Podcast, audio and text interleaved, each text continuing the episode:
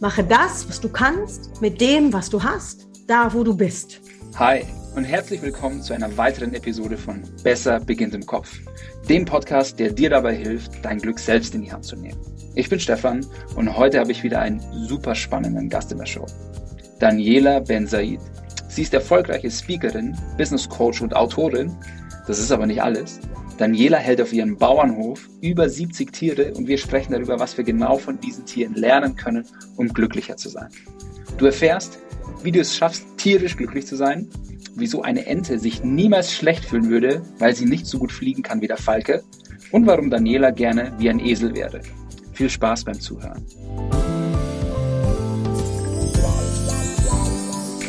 Ja, hallo Daniela. Ich freue mich sehr, dass du heute bei mir im Podcast bist. Geht's hallo. dir gut? Ja, sehr gut. Vielen Dank. Dir auch?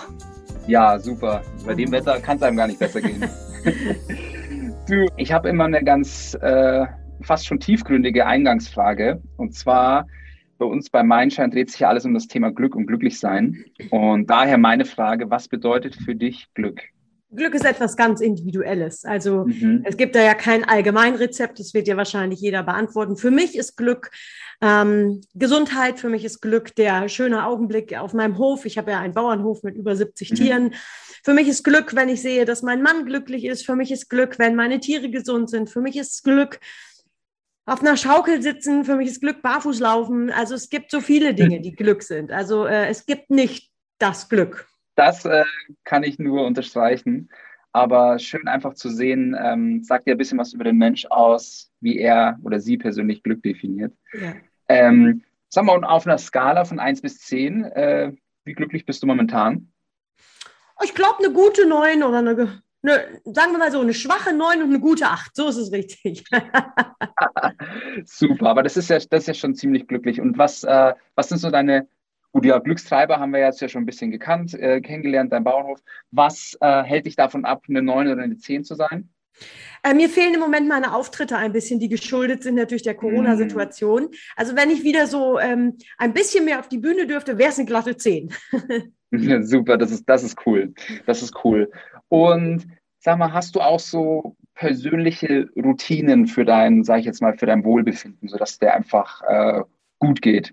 Ja, also eine meiner wichtigsten Routinen ist, dass ich tatsächlich darauf achte, dass ich jeden Tag eine Lebensinsel einbaue. Also ich sorge dafür, dass ich jeden Tag ein Ding tue, das nur für mich ist. Also das mich glücklich macht. Das kann sein, ich setze mich äh, zum Beispiel gestern zwei Stunden tatsächlich, ja gut, war ja Sonntag, mit meinem. Hund ein, oder mit meinen Hunden auf die Wiese und genieße die Sonne. Das kann mhm. am nächsten Tag sein, ich gönne mir ein richtig leckeres Essen. Das kann am nächsten Tag sein, ich führe ein tolles Gespräch. Also mhm. jeden Tag eine Lebensinsel, wo ich sage, das ist mein persönlicher Glücksfaktor heute. Cool. Und das planst du dann äh, in der Früh bewusst oder wie machst du das? Na, das entwickelt sich über den Tag. Aber wenn ich zum Beispiel am mhm. Nachmittag merke, oh, ich hatte heute noch keine Insel, dann wird geplant. Also ich lasse den Tag erstmal auf mich zukommen. Aber zum, also je später der Tag, äh, desto mehr fange ich dann an zu überlegen, okay, was kann ich heute tun? Das ist echt cool. Ja, weil oftmals ist es so, der Tag zieht so an einem vorbei, man hat sich in der Früh was äh, vorgenommen und dann ist der Tag irgendwie anders verlaufen, als man das so genau. geplant hatte. Finde ich cool, dass du da nochmal so einhakst und das bei dir dann schon so, so verankert ist. Ja. Sehr schön. Du, ähm, du bist ja ein befragter Business Coach und Keynote Speakerin. Ähm, und ich frage mich, ähm, wie bist du dazu gekommen? Was hast du vorher gemacht? Oh. ja, mein Lebenslauf ist ja nur wirklich eine äh, raketenmäßige Achterbahn. Ähm, also ich habe Abi 93 gemacht, habe dann angefangen, Jura zu studieren und bin da wirklich mhm. sehr erfolgreich gescheitert. Und äh, habe gar keinen Schein bestanden und nichts, also es äh, ging überhaupt nicht.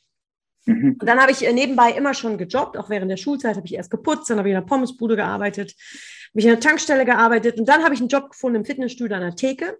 Da habe ich mal eine Vertriebsschulung mitgemacht, also wie man Mitgliedschaften verkauft. Und davon mhm. war ich so begeistert, dass ich gesagt habe, Mensch, sowas, also so Seminarleiter hieß das ja früher noch, das mhm. will ich auch werden. Und dann habe ich mich ähm, ja auf so quasi zweiten Bildungswege mit Ausbildung zum Heilpraktiker, Ausbildung zum Business Coach, alles über NLP, alles über Hypnose, alles über Transaktionsanalyse, bis später dann zum Psychologiestudium, bis danach dann zum Master für Business Administration, mich immer mehr in diese Materie eingearbeitet gearbeitet und habe ehrlicherweise angefangen mit Seminaren in Fitnessstudios. Also äh, da mhm. war mein Start als Speakerin, wenn man so will.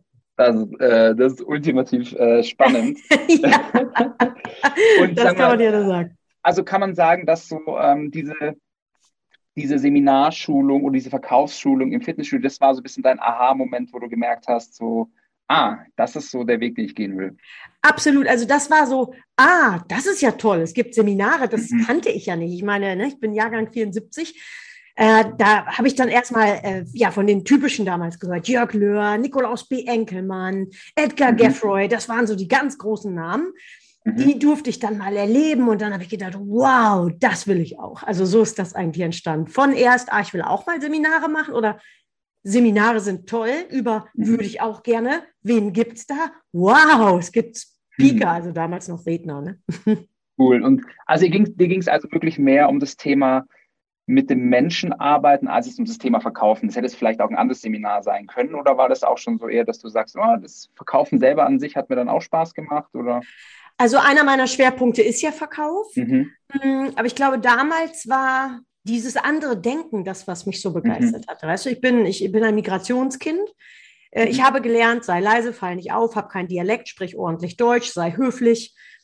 Und ähm, auch sowas, weil meine Eltern mich natürlich schützen wollten, wenn ich nicht gut in der Schule war oder wenn das Studium nicht geklappt mhm. hat, dass sie dann gesagt haben, Arbeiterkinder studieren halt nicht und äh, sei doch zufrieden mit dem, was du hast. Geh doch in den mhm. Einzelhandel, du musst doch nicht studieren. Und dann kommt da jemand und sagt quasi, alles ist möglich und guck mal, was du verkaufen kannst. Und ich wieder, was ist das denn? Was sind das denn für Welten?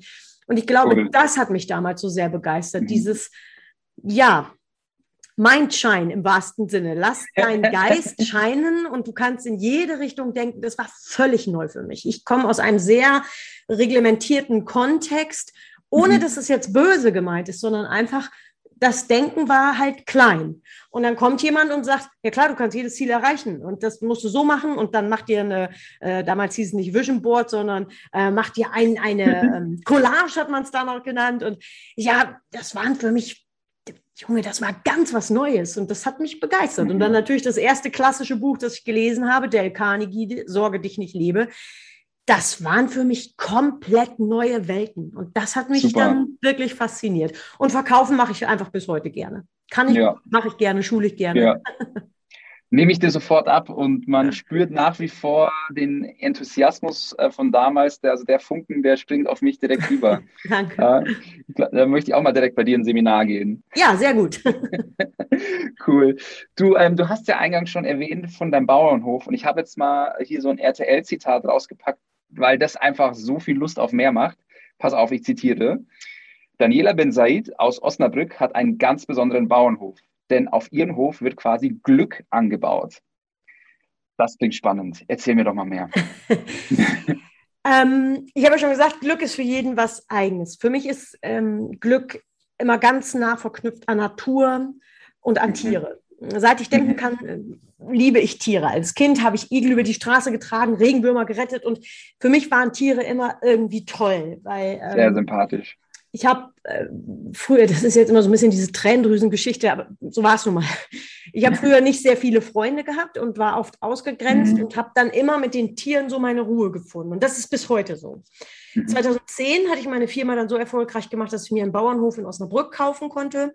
Und da habe ich ganz viele gerettete Tiere. Also von Ponys, auf denen brennende Zigaretten ausgedrückt wurden, von Lama, das fünf Jahre einfach in Einzelhaft gehalten wurde und, und, und. Jetzt, da könnte ich Stunden drüber sprechen. Mhm. Und äh, 2015 habe ich überlegt, ich erzähle in meinen Seminaren so viel davon, was, wie Tiere funktionieren und was wir mhm. Menschen davon lernen können. Und da ist die Idee entstanden, ich mache mal ein Programm, das heißt Glück ist tierisch leicht, was wir Menschen von Tieren lernen können. Mhm. Und ähm, das ist das Programm, wo jeder dabei sein kann. Also für Jung und Alt hat er einen Familienvortrag. Und ich hatte immer schon die Vision, Kindern, die aus, sagen wir mal, bildungsfernen ähm, Gegenden kommen, ähm, dass ich die auf den Hof einlade, um ihnen zu zeigen, was möglich ist, wenn du deinen Kopf veränderst. Also ich möchte quasi der Vertriebstrainer von damals im Fitnessstudio für diese Kinder sein. Schön. Und wenn die sich dann öffnen, dann ist das wirklich wie ein Samenglück, den du gesetzt hast Und ich habe mit vielen Kindern, ich meine, ich mache es jetzt fast 24 Jahre, heute wow. noch Kontakt. Mhm. Und dann zu sehen oder auch zu lesen, wenn die mir schreiben, Dani, damals hat sich mein Leben verändert, das ist dann mein, meine Glücksernte sozusagen. Und ähm, ich glaube, sagen zu dürfen, ich habe hier einen, eine, einen Ort geschaffen, in dem ich für glückliche Tiere sorge und damit dann auch für glückliche Menschen. Und ich glaube, deswegen sagt RTL, äh, hier wird Glück angebaut. Sau, also sau spannend. Ich habe ein bisschen Gänsehaut, um ehrlich zu sein. ja. Ähm, echt mega tolle Geschichte. Und was können wir denn von Tieren lernen? Was sind so diese typischen, äh, diese typischen Aspekte, die, die Tiere einfach glücklich sein lassen und die uns am Menschen vielleicht so ein bisschen abhanden gegangen sind? Das erste ist, dass Tiere halt ähm, nicht so eine wahnsinnige Zeitlinie haben wie wir Menschen. Also ein Tier mhm. lebt tatsächlich im Hier und Jetzt. Mhm. Und das ist keine neue Erkenntnis. Das äh, wussten schon die Yogis, äh, sei im Augenblick, im Moment. Und ähm, das ist das allererste, was wir uns von denen abschauen können. Das zweite und mindestens genauso wichtige ist, mh, mm, Tiere vergleichen sich nicht. Also keine Ente auf der Welt wäre traurig, weil sie nicht fliegen kann wie ein Falke. Oder mhm. keine Katze ist traurig, wenn sie das zehnte Mal die Maus nicht gefangen hat. Die, die macht einfach weiter. Tiere zweifeln sich nicht an und vergleichen mhm. sich nicht. Ein Tier hat, wenn wir es mal vermenschlicht formulieren wollen, im Kopf übertragen den Satz, mache das, was du kannst, mit dem, was du hast, da, wo du bist. Mhm. Und wenn wir das für uns mal sacken lassen, mache das, was du kannst, mit dem, was du hast, da, wo du bist, dann kommt eine große Ruhe. Übertragen mhm. auf mein Leben, mache das, was du kannst. Okay, ich kann nur reden. Gut, mache ich. Mache das, was du kannst, da, wo du bist. Auf der Welt, ich kann überall auf der Welt reden, durch die Digitalisierung tatsächlich weltweit noch einfacher. Mache das, was du kannst, mit dem, was du hast, da, wo du bist. Und das, was ich habe, ist ja mein Geist, den ich jeden Tag formen kann. Und insofern sage ich immer, egal ob jetzt Kindern oder Erwachsenen, okay, lass uns dieses eine Talent finden. Und es ist egal, welches das ist. Du kannst malen, okay, male. Du kannst stricken, okay, stricke. Die Menschen mhm. vergleichen sich, schauen zu den anderen und definieren den Erfolg der anderen als eigenen Misserfolg. Und das ist der größte Schritt zum Unglück. Vielleicht gibt es Speaker, die vordergründig erfolgreicher sind als ich. Klammer auf, mhm. ich bin zwar mehrfach als erfolgreichster ausgezeichnet, Klammer zu, aber vielleicht gibt es ja welche, die, nimm so was Banales wie viel mehr Follower haben als ich und vielleicht mhm. viel mehr im Fernsehen sind als ich. Mhm. Ist das jetzt mein Misserfolg? Nein, denn ich möchte deren Preis für diese Publicity nicht zahlen. Das ist mir too much. Ich habe ganz oft TV-Anfragen und ich lehne sie ab, weil ich einfach sage, ich bin mit dem, was ich habe, da, wo ich bin, wahnsinnig glücklich und das reicht mir. Mhm. Der Schritt zu noch mehr, den ich mal probiert habe, der kostet mich so viel Ruhe, dass er in keinem Verhältnis steht. Und das war für mich mal eine wichtige Erkenntnis. Und da habe ich mich wieder an die Tiere erinnert, habe gedacht, ja, Dani, hast dich verglichen mit den anderen? Blöd. Spannend, super cool. Und Hast du so einen konkreten, also ich meine, das klingt ja alles total logisch und ich glaube halt, viele von uns, inklusive mir, da wird es dann an der Umsetzung so ein bisschen scheitern. Wie kann ich denn mich ein bisschen weniger vergleichen mit anderen? Weil ich bin schon einer, ich komme also aus dem, aus dem Sport von früher, immer Mannschaftssport, also vergleichen war immer so das Ding. Ähm, was kann ich tun, um mich ein bisschen weniger zu, mit anderen zu vergleichen? Die erste Frage ist äh, deine Eingangsfrage. Was macht dich glücklich? Das mhm. ist das allererste. Und wenn du das für dich klar hast, und das ist schon eine schwierige Aufgabe, wenn ja. du das für dich klar hast, dann frage dich, welchen Preis bist du bereit zu bezahlen? Hm. Ähm, und wenn du das für dich klar hast, dann schaust du, du kannst ja gerne zu anderen gucken. Nur schau nicht hin, was sie erreicht haben, sondern schau auch hin, welchen Preis haben die bezahlt und bist du bereit, diesen Preis zu bezahlen. Ich finde das total toll, wenn die alle im Fernsehen sind. Aber mhm. wenn ich mir dann deren Social-Media-Kanäle angucke und erlebe den Hate und die negativen Schlagzeilen und äh, Vorwürfe, dass sie Insekten sind, also Insekten, nicht Insekten, das schönes Wort ähm, Sehr gut.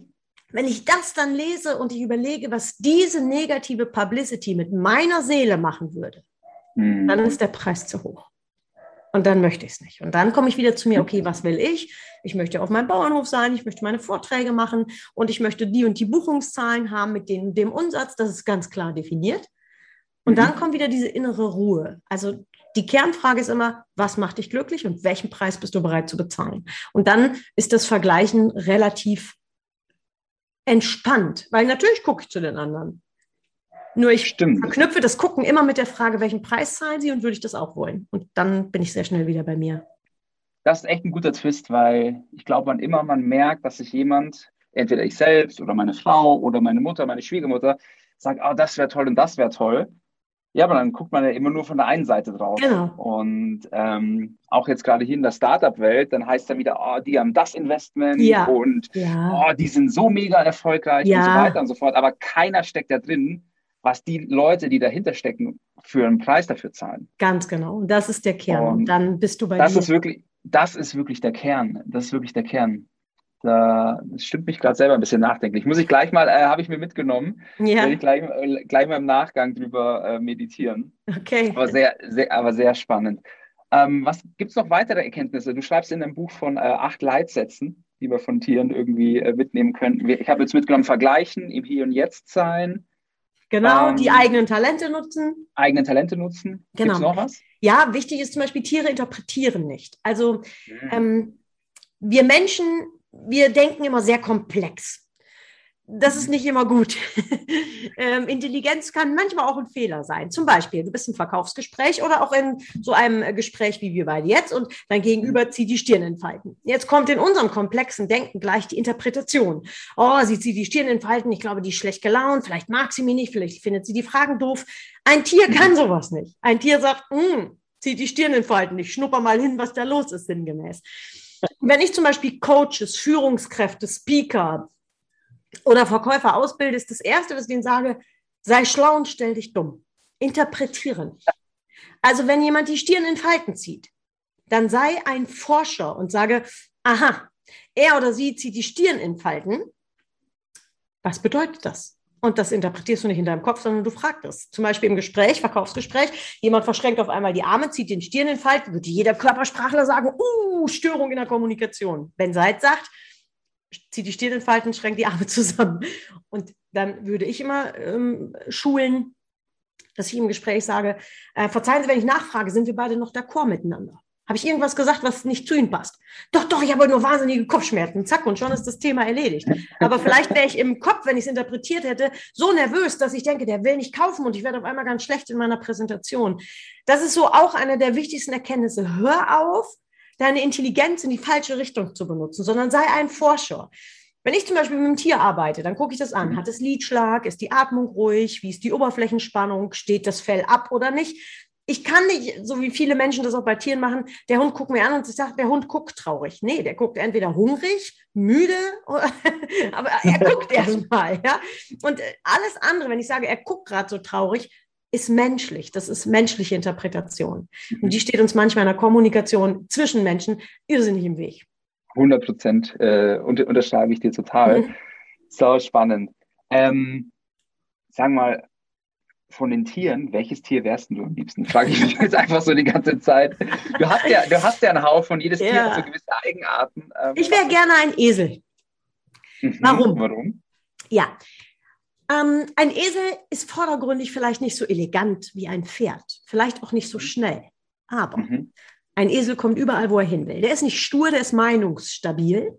Mhm. Und er funktioniert nur nach intrinsischer Motivation. Also wir kennen das ja alle, es gibt die intrinsische, die innere Motivation, es gibt die extrinsische, mhm. die äußere Motivation. Die äußere Motivation teilen wir in weg von und hinzu Motivation. Weg von ist, ich mhm. hau dem Esel mit der Peitsche auf den Arsch, also er würde weg von rennen. Jeder, der mal einen Esel gesehen hat, kennt die Bilder, wo die Menschen da die Stöcke auf den Eseln fast kaputt haben, der Esel läuft trotzdem nicht. Es gibt auch die Hinzu-Motivation, das ist die Mohrrübe, Nase vor dem Esel, Esel läuft. Wer einen Esel kennt, weiß, da kannst du tausend Mohrrüben hinhalten. Wenn der nicht will, läuft er nicht. Was lernen wir daraus? Ein Esel ist Meister der kleinen Schritte, weil er mhm. jeden Schritt für sich prüft, ob dieser Schritt zu seiner inneren Haltung passt. Mhm. Zum Beispiel in Frankreich kannst du mit Eseln wandern gehen und der Bergführer sagt dir, wenn dein Esel stehen bleibt, hör auf ihn. Vielleicht sieht er etwas, was du nicht siehst, eine Felsspalte, eine Schlange oder irgendeine Gefahr. Hör auf den Esel. Mhm. Und mein größter unternehmerischer Fehler in meinem Leben war, als ich mal nicht auf meine innere Stimme gehört habe. weil ich mich habe verführen lassen von der Mohrrübe, die da hieß, Dani, wir machen dich ganz erfolgreich. Wir bringen dich ganz nach oben. Sieben Millionen Unternehmen, eigene TV-Sendung, äh, hier, wie heißt es, Stern-Bestsellerbuch. Wir machen das alles. Und ich habe investiert und einen Investor mit reingenommen und eine PR-Agentur und, und, und. Das Ende vom Lied war, ich wäre fast pleite gegangen. Mhm. Stress mit dem Investor gekriegt, Zahlen zurückgegangen, gar nicht mehr auf meine Stärken fokussiert. Und seitdem weiß ich sehr genau, du kannst mir jede Mohrrübe auf dieser Welt hinhalten, egal wie die heißt. Ich gucke, ob ich sie mag. Du kannst mich quälen mit, mit Drohungen, wie das manche so zum Beispiel jetzt gerade im Online-Marketing machen. Ja, wenn du mich nicht buchst, dann geht es dir noch nicht schlecht genug. Kannst du machen. Mich verführst du damit nicht und mich vergewaltigst du damit auch nicht. Sondern ich gucke, passt das zu mir? Ist das mein Weg? Wieder bin ich bereit, den Preis zu bezahlen? Und dann gehe ich in meinen eigenen kleinen Schritten. Und vielleicht bin ich dann nicht so schnell und so toll und so groß wie viele anderen vordergründig. Ich bin schon 24 Jahre am Markt und ich komme auch durch diese Corona-Zeit recht gut durch. Ja, glaube, also toll. Esel. Hätte ich, äh, äh, nicht, Denkt keiner, alle reden von Adler und Pferd, Löwe. Ja, ich finde den Esel cooler. Ja, so wie du es beschrieben hast, glaube ich, äh, wären wir alle gern ein bisschen Esel. ja, vielleicht. Sehr cool. Ähm, du, sag mal, wir neigen uns jetzt langsam ähm, dem Ende von unserem Podcast. Und ich frage immer noch, ähm, wenn du die Google-Startseite für einen Tag hättest, welche Message würdest du draufpacken? Hui, das ist aber eine komplexe Frage. Ich hätte die Google-Startseite für einen Tag. Welche Message würde ich draufpacken? Oh, ich glaube, also kann ich die ganze Google-Seite haben? ähm, ah, da ist sonst nichts anderes drauf. Ne? Eine, der wichtigsten, ja, eine der wichtigsten Messages wäre für mich wahrscheinlich, ähm, also ich habe einen Satz im Kopf, der da immer lautet, die einzige Religion, die es gibt, ist Liebe. Hm. Das hört sich jetzt vielleicht sehr groß an. Damit meine ich aber, wenn wir mal in diese Komplexität unserer Welt gerade reingucken, Afghanistan, Corona, Bundestagswahl, dann empfinde ich einen großen Schmerz tatsächlich, mhm. wenn ich sehe, wie schlecht unsere Diskussionskultur geworden ist, dass wir nicht mehr den Streit suchen. Ich liebe Streit, weil ich dadurch was lerne, weil ich da jemanden habe, der so anders denkt als ich. Ich suche quasi den Diskurs. Und ich bedauere so, dass du entweder Impfgegner oder, oder Impfbefürworter bist, dass du entweder äh, ähm, Flüchtlinge aufnimmst oder eben nicht. Und, und dass wir gar nicht mehr in die Diskussion gehen, dass wir gar mhm. nicht mehr äh, reingehen und sagen, wow, spannend, du bist so anders als ich. Also das wäre so das Erste. Ich wünsche mir wieder einfach mehr wertschätzenden Austausch. Das wäre mir mhm. sehr wichtig. Als zweiter Eintrag auf dieser Google-Seite wäre dann tatsächlich das Thema Essen.